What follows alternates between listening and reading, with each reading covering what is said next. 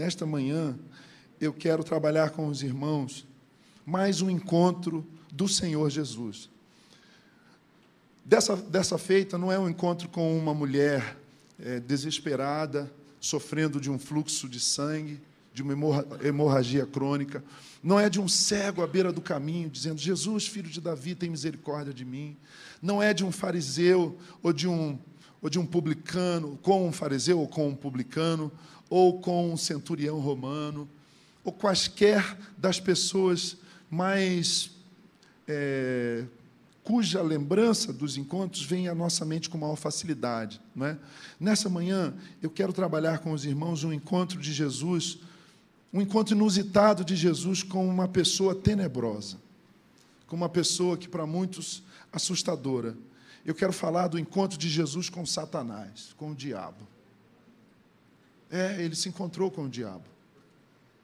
E eu te convido a abrir o livro de Mateus, o Evangelho segundo escreveu Mateus, no capítulo 4, a partir do verso 1. Então Jesus foi levado pelo Espírito ao deserto para ser tentado pelo diabo. Então Jesus foi levado pelo Espírito ao deserto para ser tentado pelo diabo. Depois de jejuar 40 dias e 40 noites, ele teve fome. O tentador aproximou-se dele e disse: Se és o filho de Deus, manda que essas pedras se transformem em pães. Jesus respondeu: Está escrito: nem só de pão viverá o homem, mas de toda a palavra que procede da boca de Deus. Então o diabo levou a cidade santa, colocou-o na parte mais alta do templo e lhe disse: Se és filho de Deus, joga-te daqui embaixo, pois está escrito: Ele te dará ordem a seus anjos a seu respeito, e com as mãos ele o segurarão para que você não tropece em alguma pedra. Note que o diabo conhece a Bíblia. Né? Palavra de Deus na boca de Jesus é palavra de Deus. Palavra de Deus na boca do diabo é palavra do diabo distorcida. Fecha o parênteses, verso 7. Jesus lhe respondeu: Também está escrito: Não ponha à prova, ou não tentarás o Senhor, o seu Deus. Depois o diabo levou um, o levou a um monte muito alto e mostrou-lhe todos os reinos do mundo e o seu esplendor e lhe disse: Tudo isso te darei, se te prostrares e me adorares. Jesus lhe disse: Retira-te, Satanás, pois está escrito: Adore o Senhor, o seu Deus, e só a Ele preste culto. Então o diabo o deixou e os anjos vieram e o serviram.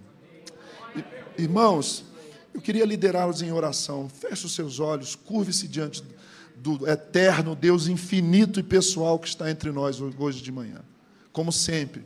Porque ele disse que quando dois ou três se reunissem em nome dele, no nome do Cristo, do Messias, do ungido, do Salvador dos homens, do Deus encarnado, ele estaria entre nós. Então ele está aqui porque a sua palavra não mente. Senhor Jesus, Lemos tua palavra bendita e eterna, viva, eficaz, poderosíssima, dulcíssima, santíssima e bendita, capaz de transformar mente, coração e destino dos homens.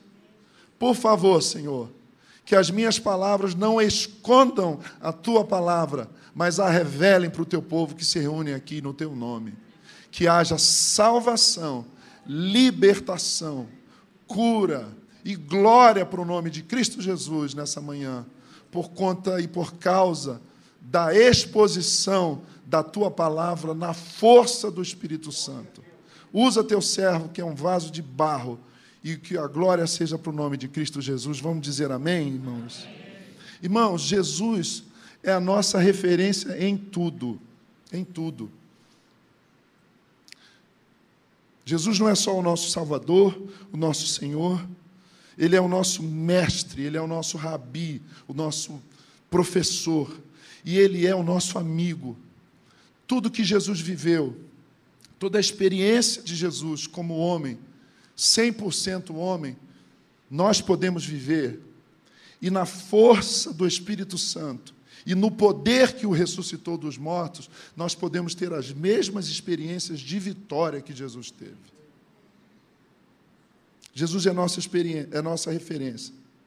E ele não apenas aceitava, consentia, numa, numa, num consentimento intelectual, mental, a existência do diabo como um ser espiritual, espírito, como um ser real, como um ser absolutamente malévolo, como, como, como uma manifestação de todo o mal e maldade do universo. Jesus não apenas dizia, não, de fato existe o diabo. Jesus o enfrentou.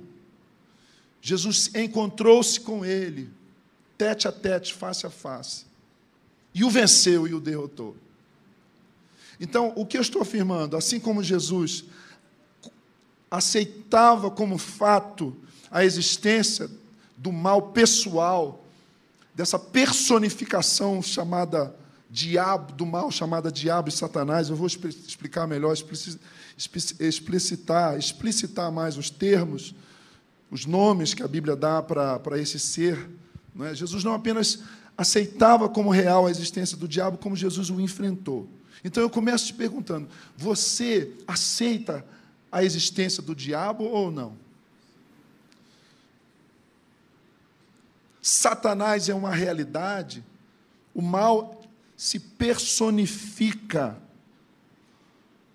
ele, ele se torna pessoa, isto é, ele tem mente, ele pensa, isto é, ele tem vontade, isto é, ele planeja. Conquanto seja espírito, ele é capaz de, de se comunicar e falar. Você aceita isso? Mais do que isso, você crê que você pode vencê-lo como o Senhor venceu. Mas esse amém aí está fraquíssimo. Ele é preocupante, ele é preocupante. Ele vai me dar mais cabelos brancos, como pastor. Antes de tudo, um alerta de C.S. Lewis, meu escritor preferido. C.S. Lewis disse o seguinte: há dois erros idênticos e opostos, nos quais nossa espécie nos quais o ser humano pode cair acerca dos demônios. Um deles é não acreditar na sua existência. O primeiro erro com relação ao diabo é não acreditarmos na sua existência.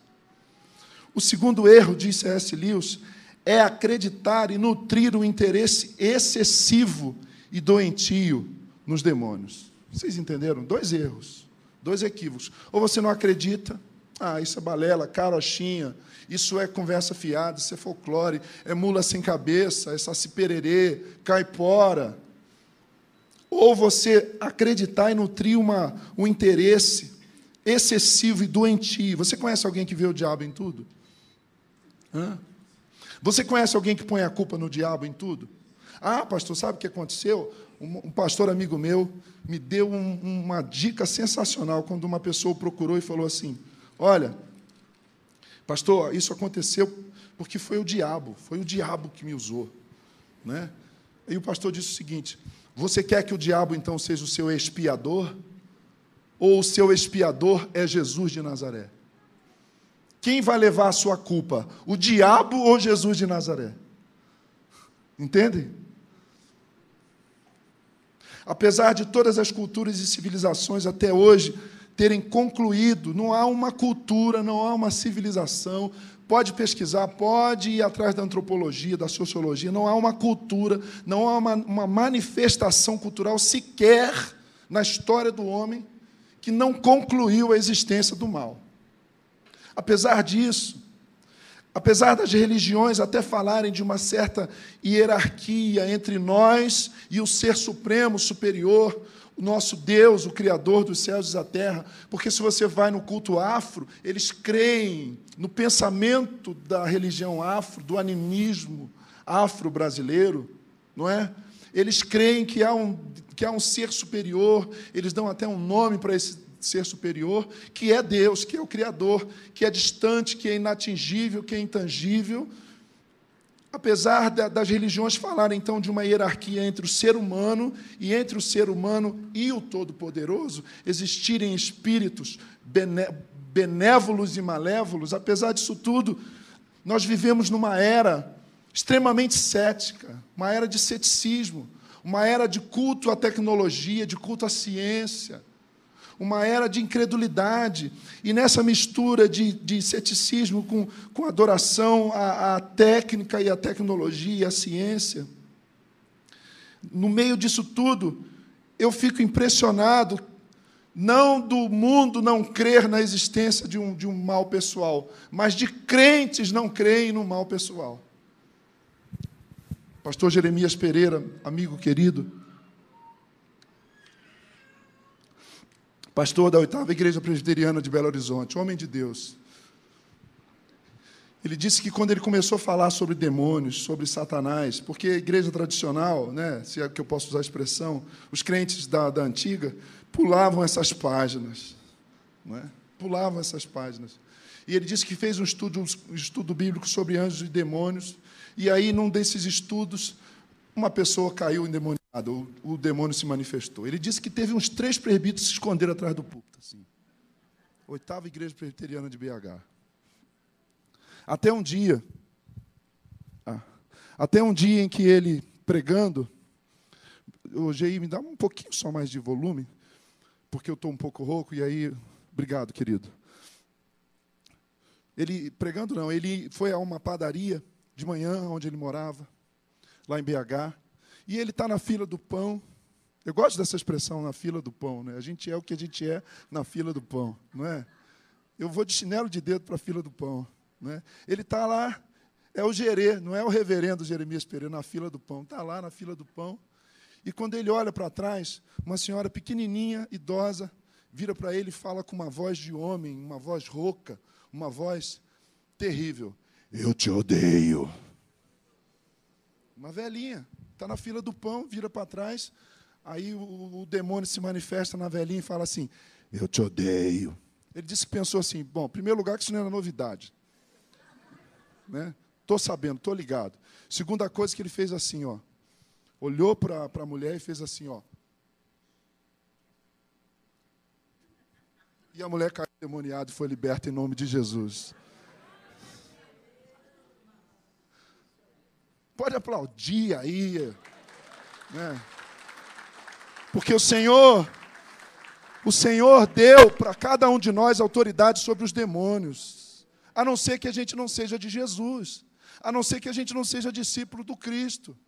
Porque se eu sou discípulo do Cristo, eu recebi, você recebeu autoridade sobre os demônios. Eu gosto muito de Star Wars. Quem aqui gosta de? Vai montar, a gente vai relembrando. Né, Vini? Star Wars, né? A gente tem lá todos os filmes. Só falta o último agora, vou achar e vou comprar. Se não fizerem DVD, vou ter que fazer uma cópia pirata. Estou brincando. Né? A gente tem todos. A gente faz maratona lá em casa, né? Fui com o Pablo agora assistir em dezembro também o último, que achei até fraquinho.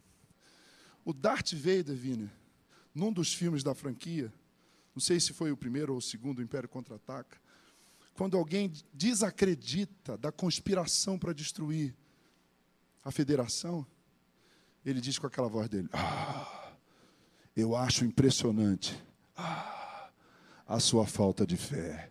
Ah. Irmãos, eu acho impressionante a sua falta de fé. Que diabo, pastor? Que diabo o quê? A verdade, irmãos e irmãs, é que as Escrituras atestam que o nosso inimigo é sim um ser espiritual, real, pessoal e absolutamente maligno, absolutamente contrário a Deus e à humanidade. Apesar de muita gente, no nosso meio, no meio evangélico até, ridicularizar a doutrina dos demônios, tanto a Bíblia quanto a psicologia e a experiência e a experiência cristã, tanto a Bíblia quanto a psicologia, a experiência cristã, atestam essa sombria realidade. Eu acabei de ler agora, de reler, um trecho de um autor que eu gosto muito, um psicanalista americano, M. Scott Peck.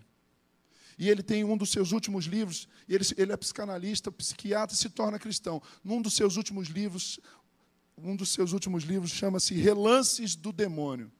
E ele conta de experiências no consultório de psiquiatria em que ele falou assim: Isso é espiritual. Isso é espiritual. E ele nem era cristão ainda. Ele era um psiquiatra, um psicanalista, não era cristão ainda. Então há evidências no estudo psíquico de manifestações e da força de Satanás e dos seus anjos, da realidade do mal espiritual. Eu era menino, eu tinha oito, nove anos, minha irmã tem um acordeon e ela toca até hoje. E a gente cantava, a gente fazia dupla assim, cantava. Você vê, já fui cantor sertanejo. Caiu a ficha agora, no meio do sermão. Né? E a gente fazia do minha irmã no acordeon e eu aprendendo violão. Estávamos cantando um hino. Ontem liguei para a mamãe, ela me recontou essa história e eu fiquei emocionado. A gente cantava um hino que dizia: O nome da pessoa que eu mais amo tem cinco letras somente. É a pessoa que eu adoro e com ela vou viver eternamente.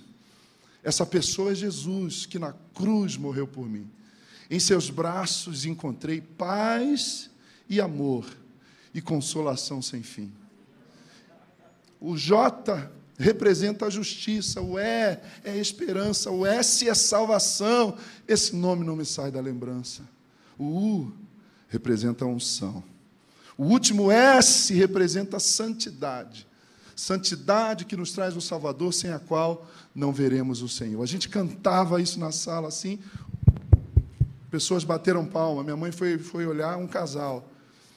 O homem disse, a mulher assim, segurando o estômago, o homem disse: Senhora, por favor, vocês podem, vocês são crentes, vocês podem orar por mim, por nós. Minha esposa está passando muito mal, a gente estava passando aqui, a gente ouviu essa canção e a gente sentiu um desejo enorme de pedir que a senhora orasse por nós. Minha mãe falou: agora, por favor, cheguem-se. Quando eles entraram na sala, a gente saiu ali, meu pai estava, devia ser um sábado, todos em casa. E minha mãe falou assim: Eu posso orar pela senhora? Porque eu creio que Jesus é poderoso para curar essa enfermidade. E ela disse: Pode. Quando minha mãe foi fechando os olhos, Deus falou ao coração da minha mãe: Afasta essa mesa, porque ela está endemoniada. Era uma mesa de mármore, assim, bonita, que tinha na nossa sala, mais ou menos de um metro de comprimento por uns 75 centímetros de largura. E minha mãe foi orando, foi começando a oração e afastou a mesa. Quando mamãe acabou de afastar a mesa, a moça caiu endemoniada, os demônios se manifestaram e ela começava a gritar e uivar. E minha mãe, sem, sem nenhum sem, sem nenhuma tipo de complicação de exorcismo, com a simplicidade e com a graça e com a autoridade que o Senhor lhe concedeu e concede a mim e a você, você crê nisso? Disse assim: em nome de Jesus, saia dela agora. E ela urrava, e ela gritava. E aí ela ficou liberta. E quando ela ficou liberta, ela disse assim: Ai, gente, quem abriu os meus olhos? Estou vendo tudo.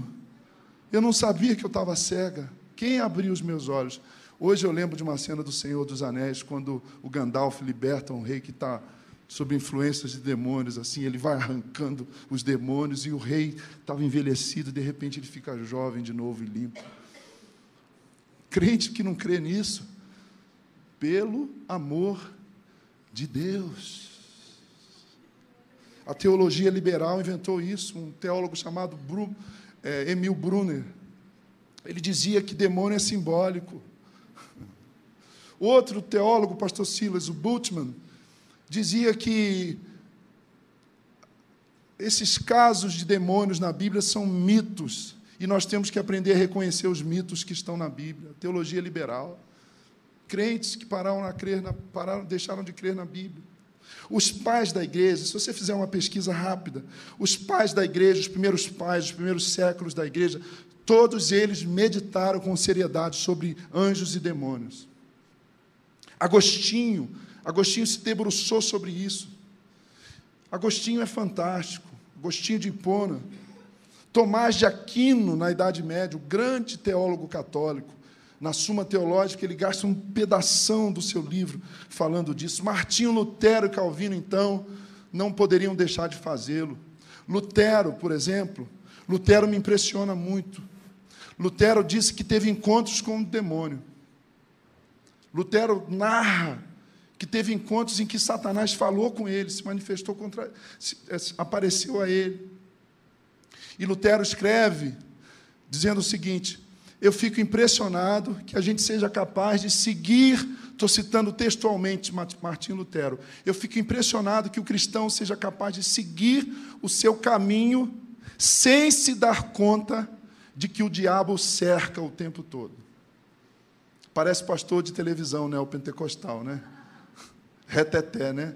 Pois bem, Martinho Lutero. Martinho Lutero.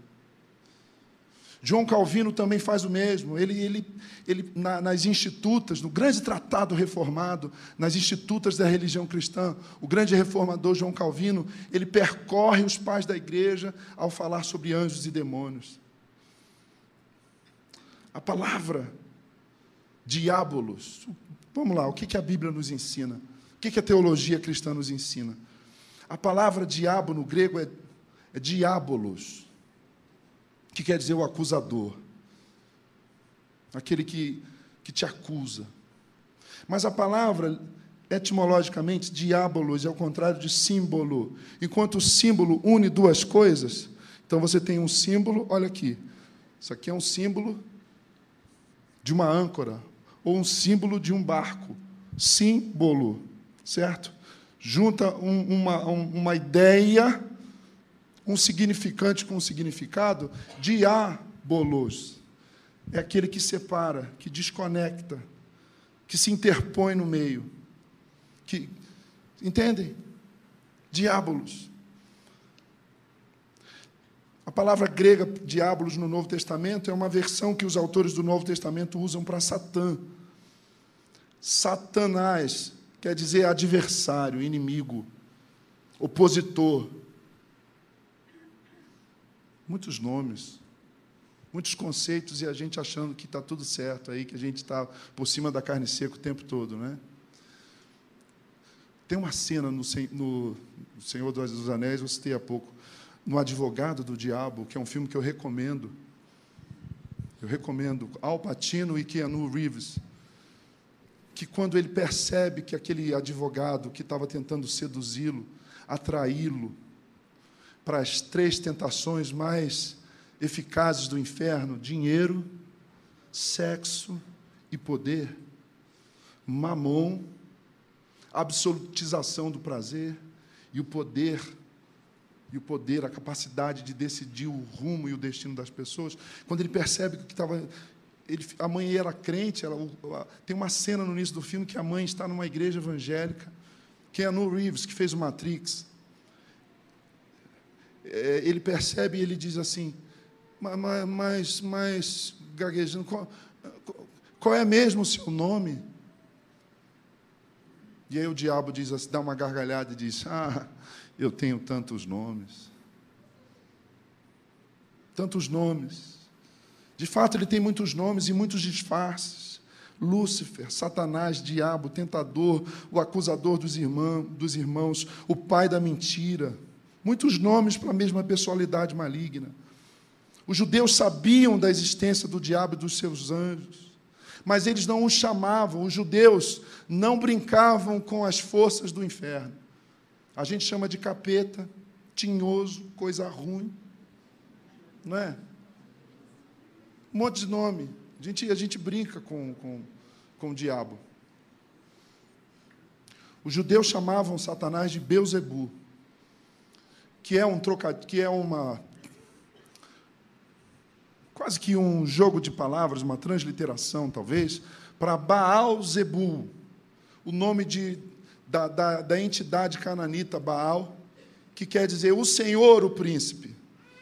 E aí os judeus, para não falar, para não dar essa moral para Baal, Baal, Zebu, chamavam de Belzebu, que quer dizer o Senhor das moscas.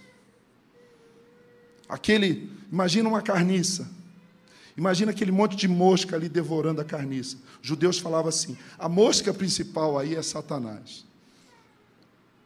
Tudo bem, eu persisto, irmãos. O que importa mesmo hoje de manhã, o que importa mesmo é que nós precisamos olhar para o exemplo de Jesus. Assim como Jesus encontrou-se com Satanás e venceu a Satanás, eu posso encontrar-me com Satanás. Não desejo, mas é fato, ele está ao derredor. Está ao meu derredor e ao seu derredor. E vencê-lo no nome de Jesus de Nazaré. Você diz amém? Então eu preciso, eu preciso, como pregador da Bíblia, seguindo o exemplo desses homens de Deus que eu citei, lembrá-los hoje de manhã e em outras situações de que o mal é sim pessoal, de que o mal tem uma pessoalidade de um ser que era um anjo caído, com um anjo que se rebelou contra Deus, que é pessoal, que pensa, que maquina, que planeja, que fala as nossas consciências. Você já ouviu aquela irmã de oração das antigas falar assim: cuidado que isso é uma seta do diabo, hein? Quem já ouviu isso aí? Diz amém. Só os assembleanos aí enrustidos? Não, ele, né, Lindal? Ele ele joga. Ele nos acusa. Ele nos perturba.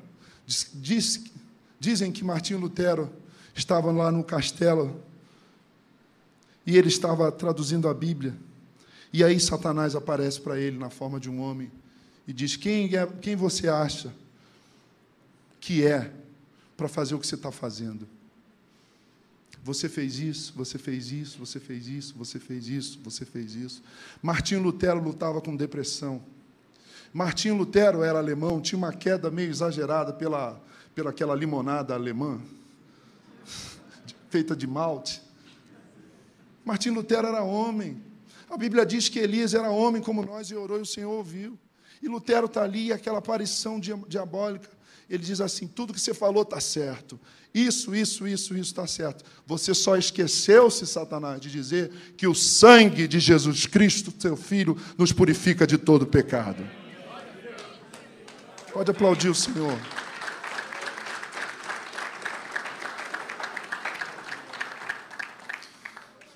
Você sabia que nós, como crentes, precisamos ler o jornal ler o jornal, não vou nem falar do WhatsApp, das mídias sociais, mas ler os jornais, ouvir as notícias, à luz de que o mundo jaz no maligno, de que Satanás os seus demônios são capazes de usar e de influenciar as estruturas de poder desse mundo, que enfermidades são, não tenho nenhum pudor teológico de dizer que enfermidades e pragas e epidemias e pandemias são forjadas na bigorna de Satanás no inferno.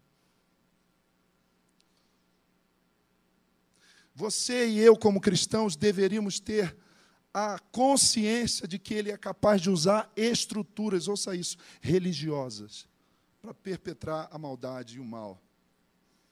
Lembra da Inquisição Espanhola? Pessoas eram queimadas vivas em nome de Deus. Eu visitei a cidade de Salem, Massachusetts, na região de Boston, nos Estados Unidos. Mulheres, centenas de mulheres foram queimadas vivas, acusadas de bruxaria. É só você assistir ou ler o romance A Letra Escarlate irmãos nossos batistas do sul dos Estados Unidos vestiam-se de capuz para num delírio de loucura da supremacia branca, se vestiam de capuz brancos, a Ku Klux Klan, e queimavam igrejas de irmãos batistas negros, e apedrejavam negros, e batiam e apedrejavam e chicoteavam pastores negros. Satanás é capaz de usar as estruturas religiosas. No final desse livro muito interessante, Cartas de um Diabo a seu aprendiz, de C.S. Lewis, dos livros mais inteligentes que eu já li na vida. Tem um apêndice, a última edição do livro tem um apêndice de um discurso que um demônio principal faz para um demônio aprendiz no inferno, falando sobre como seduzir, enganar, matar, roubar, destruir os crentes. Eu e você.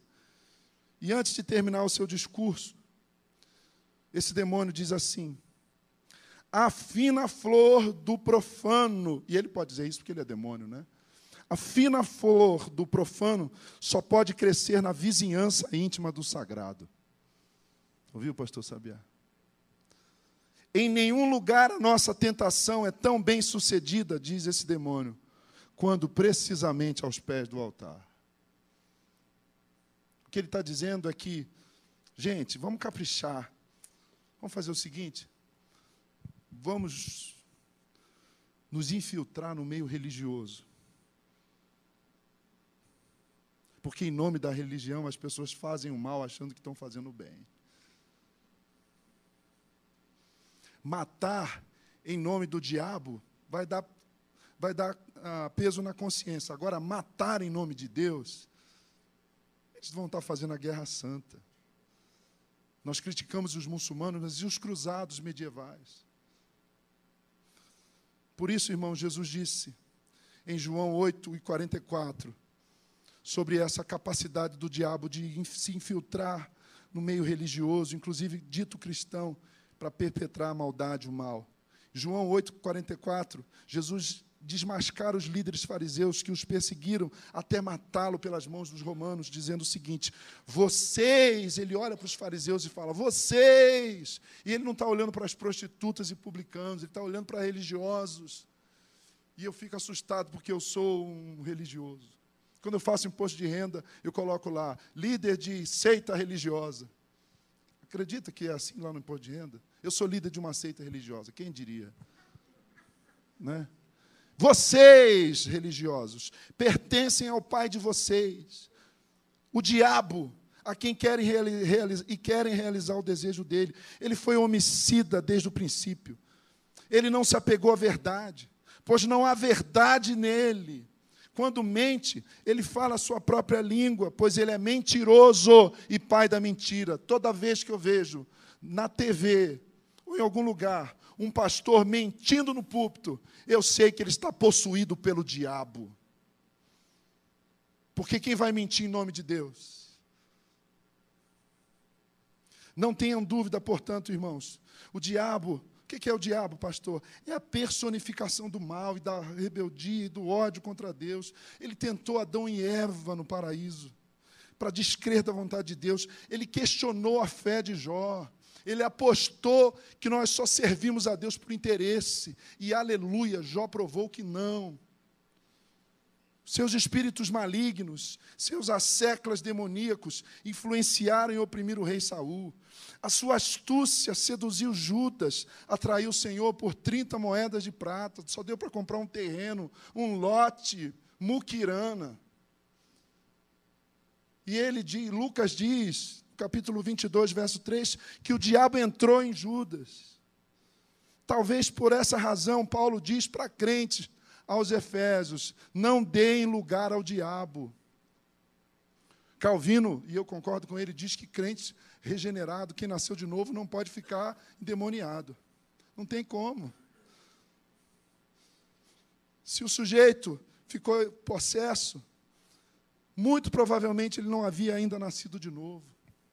Certamente. Não deem lugar ao diabo. Ele e os seus demônios prejudicam os seres humanos, irmãos, fisicamente, emocionalmente, espiritualmente.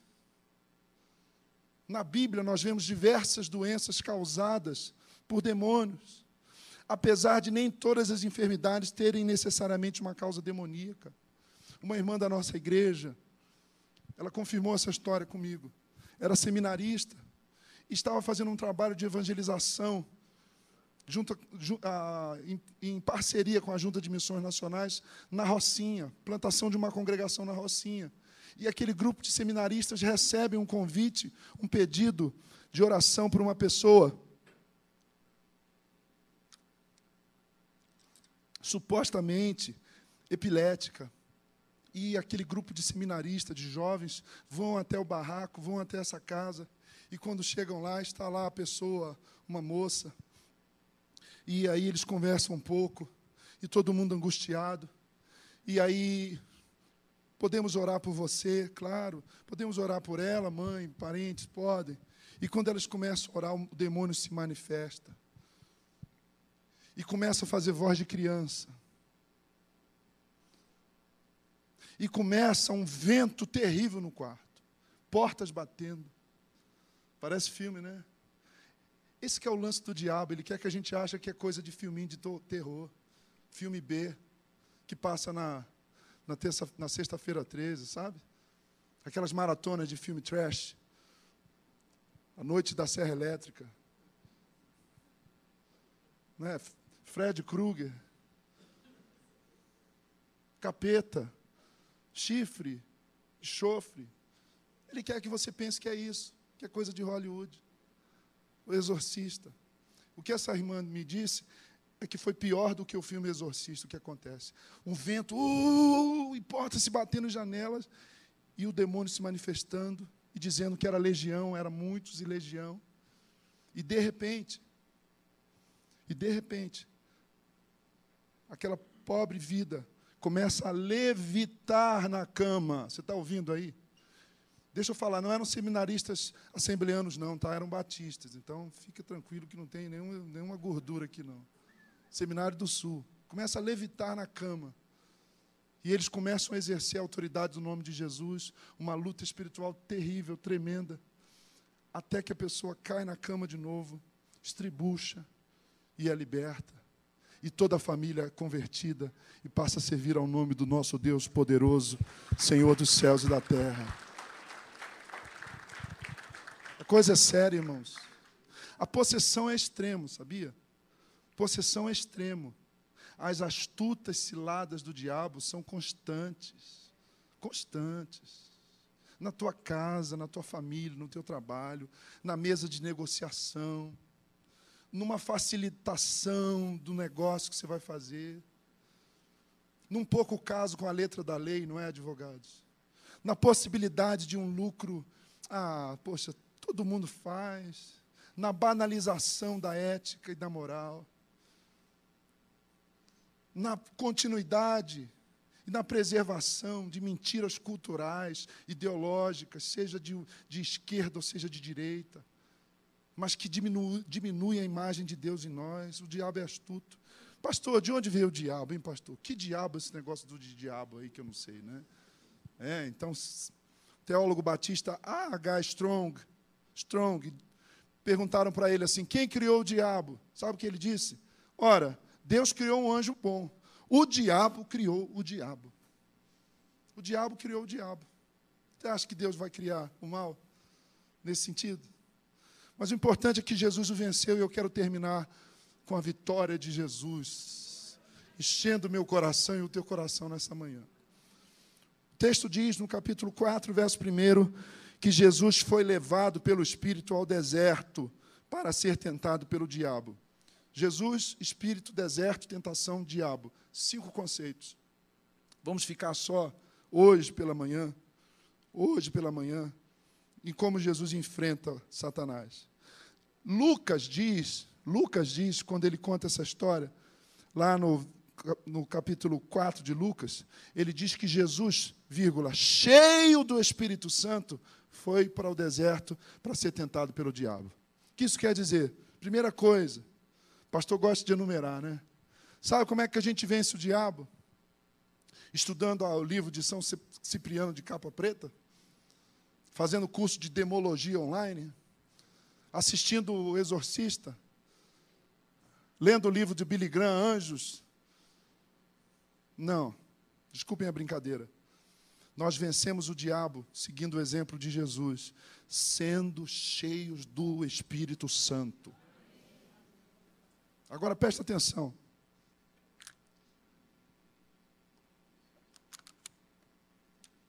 Esse copo estava cheio. Eu não poderia enchê-lo de Coca-Cola, poderia? Estava cheio de quê? De água. Agora ele está vazio. Eu só posso encher um recipiente vazio. Nós estamos muito cheios de nós mesmos, irmãos. Nós estamos muito cheios da nossa presunção humana, da nossa sapiência humana, da nossa teologia banal e vazia, que fica discutindo coisas banais, soterologias e escatologias inúteis e as pessoas indo para o inferno. O Senhor só vai encher a minha vida e a sua vida se nos esvaziarmos de nós mesmos. Jesus estava cheio do Espírito Santo. Segundo lugar, Jesus não fez o jogo do diabo. Gente, o diabo é um jogador, hein? Ele é um gamer. Ele sabe jogar. Ouça aqui o que eu vou falar, por favor. A mente do demônio tem milênios de experiência em matar, roubar e destruir. Vocês ouviram? Milênios. Porque a queda de Satanás, há dois textos, um texto em Isaías difícil, em outro em Ezequiel, e a Bíblia não dá muitos detalhes sobre a queda de Satanás. Mas como Strong diz, quem criou o diabo foi o diabo. Certo? Então a gente não precisa especular naquilo que a Bíblia se cala. Mas antes da criação do homem, o diabo já era diabo. Ele tem milênios de experiência milênios. Sabe qual é a experiência do diabo em destruir uma, um casamento e uma família? Milenar. A experiência do diabo em colocar nações contra nações? Milenar. A experiência do diabo em achatar a nossa dignidade humana, a nossa pessoalidade, a imagem de Deus em nós, a sexualidade e tantas questões importantes no, naquilo que nos constitui como seres humanos é milenar, milênios de experiência. Mas Jesus não faz o jogo do diabo. Qual é o jogo do diabo? O jogo do diabo é assim, ó. Vem cá, vamos brincar. É o seguinte: se você é filho de Deus, prova, meu compadre. Se você é filho de Deus, mostra aí. Mostra aí. Se você é filho de Deus, transforma essa pedra em pão. Mentira do diabo. Mentira do diabo. Eu sou filho de Deus, tendo pão na mesa ou não. E perceba que Jesus estava jejuando, né? ele estava com fome. O que, que isso quer dizer? Isso quer dizer que nós seremos tentados por Satanás nas nossas maiores fragilidades. Se a tua fragilidade o seu temperamento, vigia vaso. Porque é aí que ele vai te tentar. Se você é um cara lascivo, foi o garanhão, foi o cara, vigia. Porque é aí que ele vai mandar você transformar a pedra em pão se você luta com a sovina, se você é um muquirana, sabe aquele muquirana que dá tchau assim? Vigia, abra mão. Se a tua língua é, é descontrolada, vigia. Fica esperto, não faça o jogo do diabo. Filho de Deus não passa necessidade, disse Satanás. Mentira. Filho de Deus é mágico. Mentira. Filho de Deus tem sucesso fácil. Mentira. Vocês percebem a armadilha da teologia da prosperidade? Quem que faz a proposta? Me adora, vem aqui, me adora, canta louvores a mim que eu vou enriquecer vocês. Quem faz essa proposta? É Deus ou é o diabo? É o diabo. Você percebe? Esse é o grande engodo da, teolo, da suposta teologia da felicidade. Deus não propõe, me adore que eu vou fazer você ficar rico. Ele diz assim: me adora, porque se você não me adorar, você vai adorar qualquer coisa, até um animal. Você vai deixar de ser gente, porque Deus não deixa de ser Deus se eu o adoro ou não adoro, mas eu deixo de ser gente se eu não adoro Deus vivo. Não faça o jogo do diabo. E note também uma coisa interessante. O diabo diz assim: está vendo os reinos do mundo, todo o poder do mundo? Se você me adorar, eu vou te dar tudo isso. Jesus não fala bobagem. Ah, qual é, rapaz? Está para cima de Moá? Para cima de mim? Está pensando o quê? Que sou bobo? Você não tem nada. O diabo diz isso para Jesus? Jesus não discute isso, porque ele sabe que o mundo jaz no maligno. As estruturas de poder do mundo se avizinham das estruturas de poder do inferno. Primeiro lugar, seja cheio do Espírito Santo. Segundo lugar, não faça o jogo do diabo. Terceiro lugar, aprenda ou reaprenda a orar e a jejuar. Aprenda a orar e a jejuar. Irmãos, por que é que um soldado, sujeito vai para o exército, ele vai se preparar para enfrentar guerras?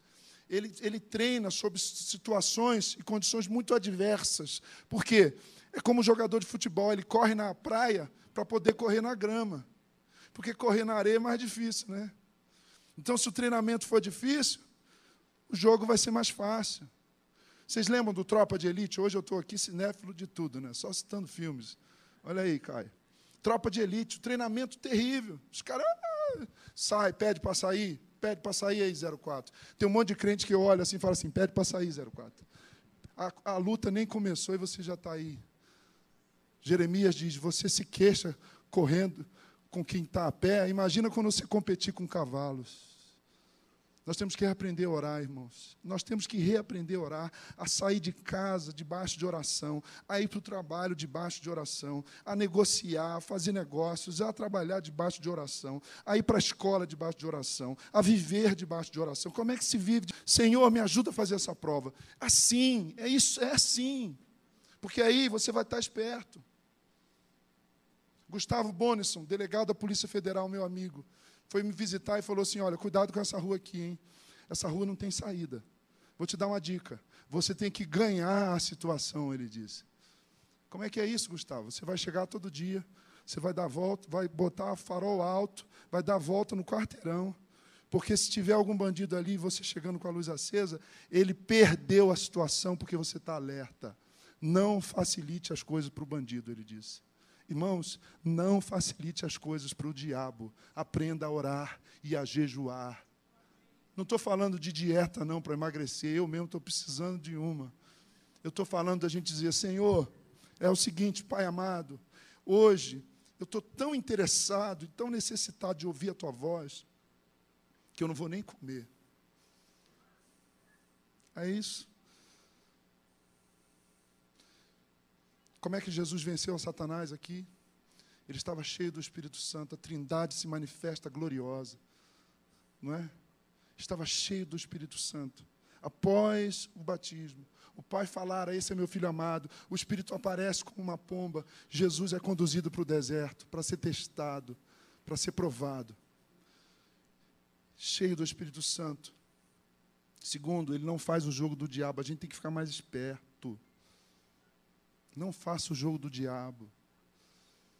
O diabo propõe que tem um atalho para as coisas, sempre tem um atalho.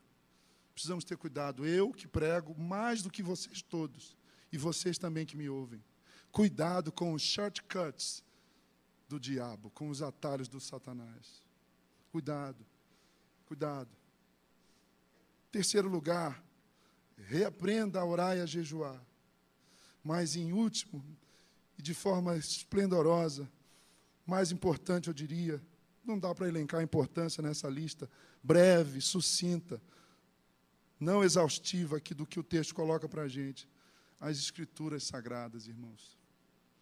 Sabe por que eu tenho visto mais e mais crentes sendo derrotados na sua vida? Porque não sabem mais nem onde, estão, onde, onde está a sua Bíblia. Jesus esperneou. Ah, Jesus fez a dança da chuva.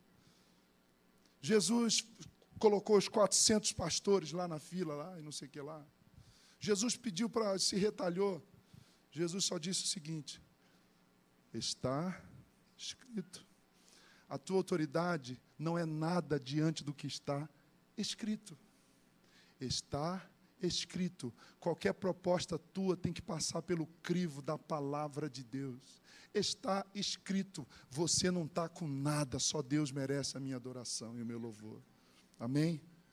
A grande arma, a grande arma para vencermos o tentador é sabermos usar a espada da palavra, como disse o apóstolo Paulo.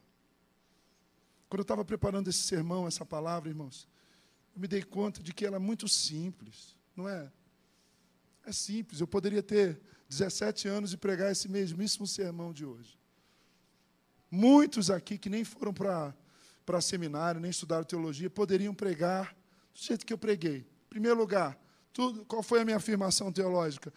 Nossa grande referência é Jesus. Jesus cria na existência do diabo e Jesus enfrentou o diabo e venceu. Minha afirmação. Depois eu disse que tem muita gente que descrê hoje do diabo, apesar das evidências. E aí citei exemplos da história da igreja e da Bíblia. Primeira parte. Segunda parte, olhando para o texto de, de Mateus 4, Jesus estava cheio do Espírito Santo, Jesus não fez o jogo do diabo, ele discerniu as astutas ciladas do diabo, certo? Jesus orava e jejuava, e ele era Deus. Ele era 100% homem, 100% Deus. E por último, ele estava cheio da palavra de Deus.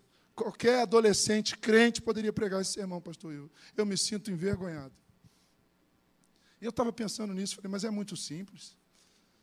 É simples demais, é quase óbvio. Óbvio. Não é? E aí eu li uma frase do Calvino que ele diz o seguinte: o dever do pregador cristão em relação, em relação aos fatos do, do diabo e dos seus anjos é com simplicidade dizer o que a Bíblia diz, exortá-los e incentivá-los a obedecer o que a palavra do Senhor nos diz para fazer. Palavras de Calvino. Faça isso. Faça isso. Em nome de Jesus.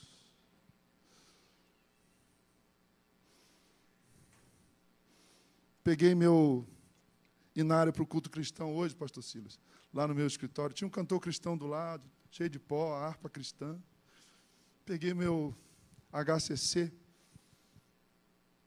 porque eu lembrei desse hino extraordinário, em Festburg, escrito por Martinho Lutero. Castelo forte ao nosso Deus. Castelo forte ao nosso Deus. Escudo e boa espada. Com seu poder defende os seus, a sua igreja amada. Com força e com furor nos prova o tentador, com artimanhas tais e astúcias infernais que iguais não há na terra. Olha a teologia de Lutero. Ninguém é capaz de seduzir o coração do homem como Satanás. A nossa força, ele vai ponderando, nada faz. Que que você, como é que você vai enfrentar o diabo com a sua força? Estamos nós perdidos. Mas nosso Deus socorro traz e somos protegidos. Defende-nos, Jesus, o que venceu na cruz. Senhor dos altos céus, que sendo o próprio Deus triunfa na batalha.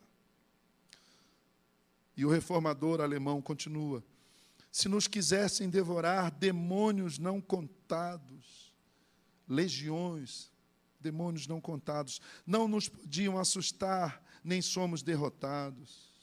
O grande acusador dos servos do Senhor já condenado está, vencido cairá, por uma só palavra. Está escrito, está escrito, está escrito.